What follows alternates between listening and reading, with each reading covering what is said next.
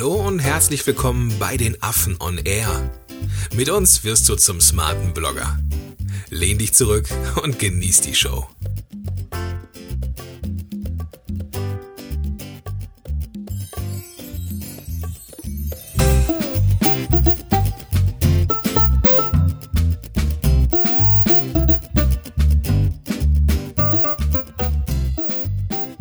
Moin Moin, ihr smarten Blogger da draußen. Herzlich willkommen zur mittlerweile 33. Episode von Affen on Air. Mein Name ist Gordon Schönwelder und mit dabei Walter Epp. Walter, grüß dich. Grüß dich. Nein, natürlich nicht. Wir hatten ja gesagt, das Ding ist durch. Erstmal kam gut an, Vladi. Ja, war cool. Das war auch gut für mich. Das heißt, ich musste, konnte ein bisschen Zeit sparen. War nett. Können wir wiederholen, gerne. Ja, ja. Ähm, ohne jetzt großartig zu teasern, Vladi, warum brauchst du ein bisschen mehr Zeit? Verrat mal ein bisschen was. Ähm, es ist halt einfach, dass ich schon überarbeitet bin einfach. Mhm. So, ich arbeite halt mehr als ich kann, äh, viel zu viel und es ist halt gut. Es geht halt auch immer ein bisschen größer, wird das alles. Und ja, ist, ich brauche einfach die mehr Zeit. Ja, könnte man so sagen, Vladi, ohne dass ich jetzt wirklich was verrate, könnten, könnten wir so festhalten, dass 2016 das ein oder andere anders wird im Affenblog?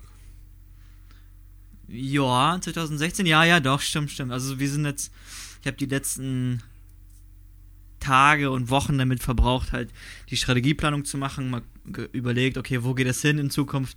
Und es wird sich viel ändern. 2016 wird auch ein richtig gutes Jahr für uns, davon bin ich überzeugt. Und ja. Sehr gut. gut. Also, lieber Zuhörer, wenn du das jetzt hier hörst, verfolge den Affenblog weiter. Es wird sich einiges tun. Zum Positiven hoffentlich. Ja, natürlich zum Positiven, nichts anderes. Das war unser, ja, unsere Einleitung quasi, unser Übergang, dass ich dir nämlich sage, was du tun sollst, ist nämlich genau das Thema heute. Ähm, wir hatten in der letzten Episode, die wir mit dem Walter, die ich mit dem Walter gemacht habe, haben wir auch schon über den Call to Action gesprochen. Also, dass man den Zuhörer, den Leser, den Zuschauer am Ende zu einer Handlung motiviert.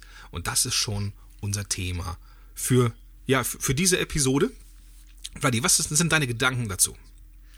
Ja, im Prinzip ist es ja so, oder die Frage ist, machen deine Leser das, was du möchtest?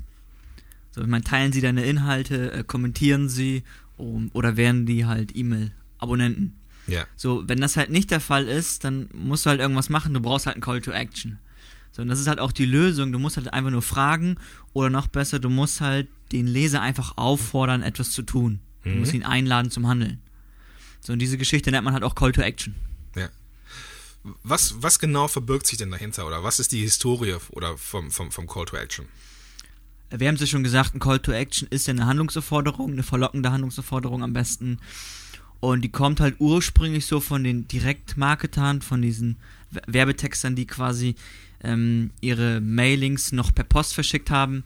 Und da fällt mir dazu auch immer Gary Halbert ein, ein super cooler alter Werbetexter, hat auch sehr eine sehr, wie sagt man, nette Schnauze gehabt. Und der war halt immer sehr detailliert in seinen Werbetexten. So, er hat halt gesagt, okay, ähm, ruf jetzt diese Nummer an, danach sitzt da, ähm, weiß ich nicht, Gabi, Gabi hat einen mm, okay. blauen Pulla, Pulli an, Mhm. blauen Puller, blauen Pulli an, ähm, die fragt dich, willst du Jumbo oder XXL? Du sagst ihr, du möchtest das Jumbo-Menü. Danach fragt sie dich nach deinen Kreditkartendaten, bla bla bla. Ja, ja. So, er war halt immer echt detailliert und wenn du dir seine alten Mailings nochmal anguckst, die waren halt manchmal echt so eine halbe Seite, manchmal eine Seite war ein ganzer Call to Action nur. Also das heißt, die, insgesamt waren das vielleicht elf Seiten, eine Seite davon war einfach nur die Handlungsaufforderung. das war halt echt krass. Und du musst bei so einem Call to Action einfach sagen, ja, was soll der Leser tun, wie soll er es tun und warum soll er es tun? Ja. Und deshalb ist es auch so sinnvoll ähm, beim Split-Testen, dass du früh Call to, ähm, ja, Call to Action angehst. Ja. Das heißt, wir machen das auch immer so, wir split-testen immer die Überschrift und im, im, zweiten Schritt, also die zweite Prio hat quasi in der Regel auch der Call to Action, weil er einfach so wichtig ist. Wir haben auf dem Affenblog, eigentlich bei mir auch auf, auf meinem Blog, aber im Affenblog ganz speziell, auch eine Menge Call to Actions, die einem im ersten Moment auch gar nicht so auffallen. Als Handlungsaufforderung. Wenn man mit diesem Handlungsaufforderungsblick mal drauf schaut, dann fallen einem die erstmal auf. Mhm. Und ähm, das ist das, was mir so als Impuls jetzt reinschießt, für den Fall, lieber Zuhörer, dass du denkst, uh, Manipulation, No-Go? Ähm, nein, natürlich nicht. Es ist nur eine Handlungsaufforderung. Es ist nicht ein, ein Zwang, eine Pflicht oder eine, eine böswillige äh, Manipulation. Und wenn du findest, dass der Affenblock seriös ist, dann weißt du auch, dass Call to Actions seriös sind. Zumindest so, wie wir sie machen. Also deswegen Genau. durchaus nutzen, ist nichts Unseriöses bei. ist halt Standard in der Werbung einfach, ne, beim Marketing. Ja, genau, genau. Also gar nicht irgendwie Berührungsängste haben, einfach ausprobieren. Wie das geht, erfährst du jetzt im Laufe dieser Episode. Call to Action, Bloody, was, wie jetzt? Also es gibt halt noch, ähm, oder anders gesagt, manche setzen den Call to Action auch mit diesem Call to Action, mit dem Button gleich. Hm? Deswegen ist auch bei HubSpot heißen die Opt-ins, ähm, heißen auch Call to Action, macht ja auch Sinn, das ist ja eine Handlungsforderung, so ein Mhm. Opt-in. Aber wie gesagt, der Ursprung li liegt halt eher so bei den Direktmarketern und der Ursprung liegt halt in der Textform, weil irgendwann gab es noch kein Internet, es gab aber dieses Call to Action in der Textform. Ja. So, und in unserem Kontext ist es halt ein Mix. Es ist manchmal nur Text, es ist manchmal nur der Button, aber es ist auch manchmal beides. Ja. Das ist der, der Elefant, der jetzt im Raum steht. Das, es kommt aus der, aus der Direktmarketing-Szene, also scheinbar irgendwo schon, das funktioniert. Ähm, was, Fast 100, 100 Jahre erprobt. ja, also irgendwie, irgendwas muss da ja dran sein. Was glaubst du, warum funktioniert das? Warum funktionieren Call to Actions? Es klingt halt komisch, wenn du das das erste Mal hörst, ne? Ja, Aber schon, das- ja. Ist halt einfach so, wenn du Menschen sagst, die sollen irgendwas tun, dann machen das auch mehr.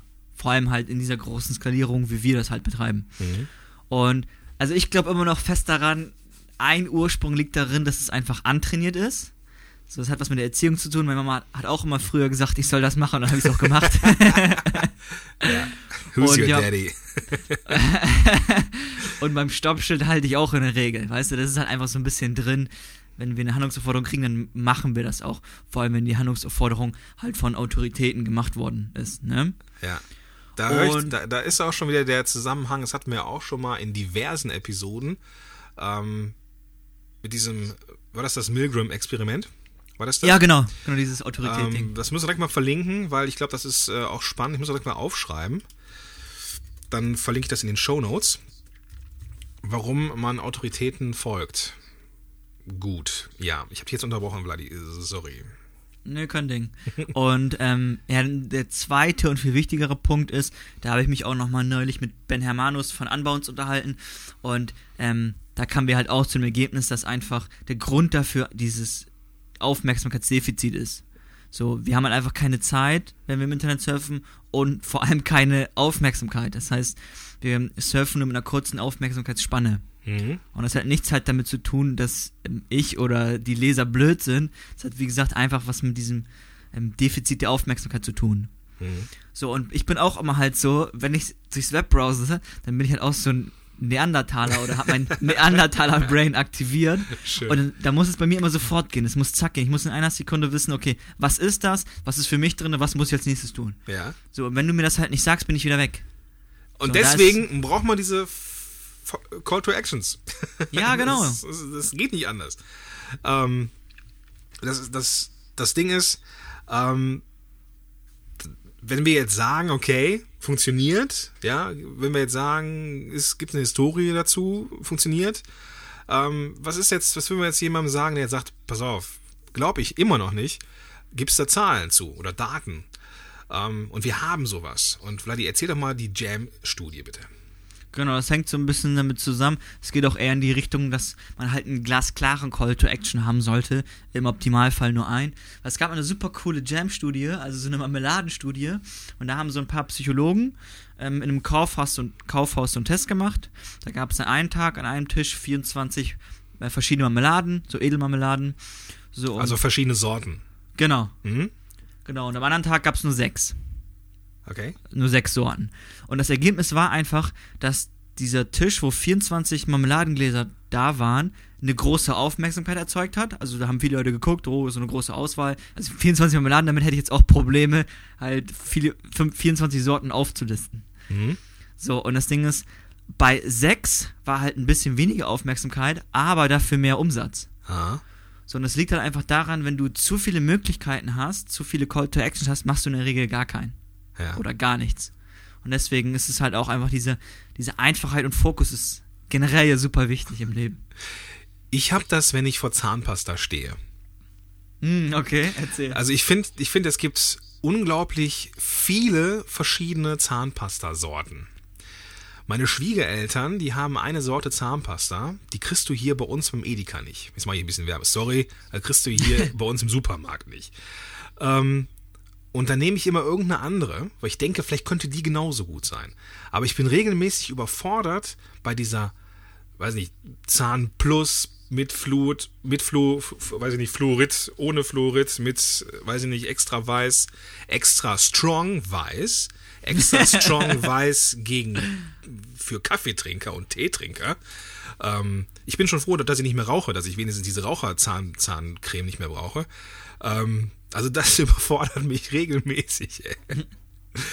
Gut, das war jetzt ein Seelenstrip von mir. Der, der Impuls musste mal kurz raus. Vladi, hast du denn noch ein paar Beispiele für uns? Ähm, ja, klar, gerne.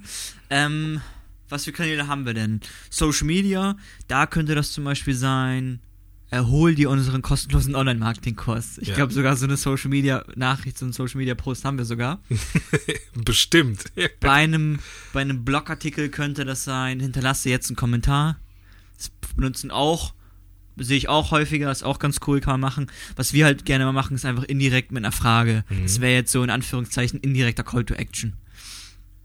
Ähm, ansonsten, ja, beim Opt-in könnte das sein, hol dir meinen kostenlosen E-Mail-Kurs. Ich muss noch mal kurz einhaken, Klar, erzähl. Ich, ich weiß, glaube ich, was du meinst mit der Frage. Ich bin mir nicht sicher, ob das die, zu, die Zuhörer wissen.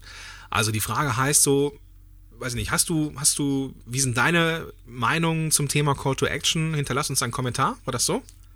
Nee, also du kannst halt beides machen. Also du kannst halt sagen, nur am Ende der letzte Satz hinterlasse jetzt einen Kommentar. Mhm. Quasi kla- glasklarer, einfacher Call to Action. Du kannst mit einer Frage beenden, was denkst du über Call to Actions oder hast du Call to Actions im Einsatz? Oder du kannst machen, ähm, hast du Call to Actions im Einsatz, hinterlasse jetzt einen Kommentar. Mhm, okay, das ist so ein Mix dann, verstehe. Was wir, halt einfach, was wir halt einfach aus stilistischen Gründen immer machen, ist die einfache Frage. Mhm. Das ist schlicht einfach, das ist ganz cool. Es ist auch nicht so ein bisschen direkt, weil ich meine, wenn du jedes Mal hinterlass jetzt einen Kommentar hast, ist es so ein bisschen, wird schnell abgedroschen, denke ich. Ja, Mann, ja.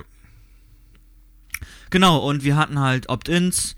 Da ist einfach, hol dir meinen kostenlosen E-Mail-Kurs zum Beispiel.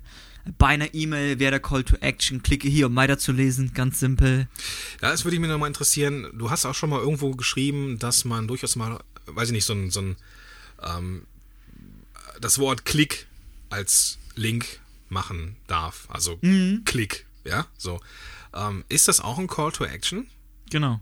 Dieses Klicke hier ist ein Call to Action. Mhm. Und deswegen funktioniert das auch. Und deswegen funktioniert auch ich Klicke mein- hier, um weiterzulesen. Ich meine das jetzt so, dass du zum Beispiel, ähm, hier ist mein, hier ist mein kostenloser E-Mail-Kurs, Doppelpunkt, Klick. Und das Klick, das Wort ist groß geschrieben und Genau. ist die Markierung, beziehungsweise der, der Link. genau, auch- das kannst du halt. Sorry, ja? Dann ist das Wort Klick in diesem Fall eine mega kurze, ein mega kurzer Call to Action. Genau. Also ich würde es halt im, ähm, zum Beispiel im Content würde ich es einfach machen, wenn das thematisch passt. Ach, und ich habe dazu noch ein E-Book geschrieben. Ähm, Doppelpunkt, klick hier. Mhm, okay. So, und das wäre halt einfach ein Call to Action, so ein quasi so ein integrierter Call to Action im Content. Mhm. Genau, das ist super cool. Und ansonsten, was hat, was hat ich noch? Verkaufstexten fehlt noch. Ähm, das wäre jetzt am Ende von einem Verkaufstext auf einer Landingpage.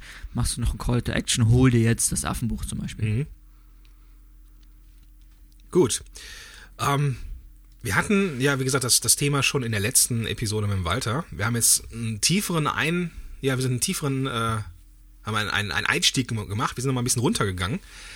Ähm, und würde jetzt, Vladi, wenn du jetzt ein Fazit ziehen müsstest, dürftest, wie würde das aussehen? Ja, im Grunde brauchst du, lieber Zuhörer, einfach nur eine Handlungsaufforderung im Optimalfall. Äh, du musst auch immer daran denken, im, immer im Hinterkopf haben, dass halt Call to Actions wichtig sind, dass die funktionieren und dass du halt immer einen brauchst. und die funktionieren halt einfach, weil dein Leser keine Zeit hat. Und deswegen musst du ihm glasklar sagen, was er als nächstes zu tun hat. Okay. So, und konkret wäre das einfach, fang in der Regel mit einem Verb an. Handlungsaufforderung, Call to Actions, fang immer mit einem Verb an. Ähm, achte darauf, dass er klar ist, dass er simpel ist und dass er spezifisch ist. Mhm. Okay. Ähm, genau. Ähm, und so grafisch. Eine Sache fällt mir noch, ja? eine Sache fällt mir noch ein, genau grafisch. Ähm, wenn es halt ein Button ist, oder in der Regel ist es ja auch in der, ist es ja auch in der Kombi, dann sollte der Button visuell hervorgehoben werden. Ist es denn auch in Ordnung, quasi in den, in den Button selber den Call to Action reinzuschreiben oder ist das dann irgendwie weniger sinnvoll? Klar, das ist ja das, was, was wir meinen mit Call to Action als reiner Button. Das geht halt auch. Mhm. So, du kannst halt auch, lass mal überlegen. Ja, du kannst ja auch irgendwo in einem Blog ähm, einfach nur einen Button reinsetzen, wo steht, hol dir meinen kostenlosen E-Mail-Marketing-Kurs. So, mhm. dann klickst du da drauf. Dann ist es ja auch ein Call to Action, der nur als Button fungiert. Ja. Das ist jetzt aber auch ein bisschen für mich zu Erbsenzählerei. Mhm.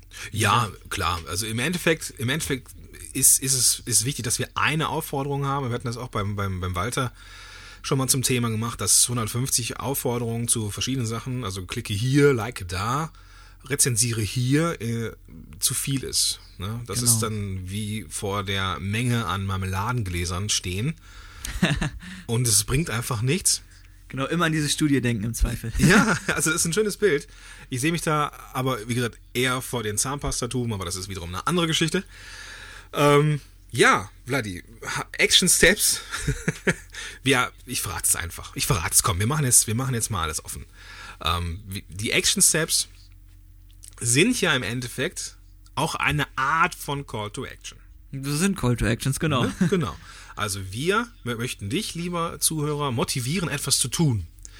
Das haben wir in der Vergangenheit oft so gemacht, dass wir also entweder deine Meinung hören wollten oder Beispiele oder dich, dich animieren wollten, etwas umzusetzen.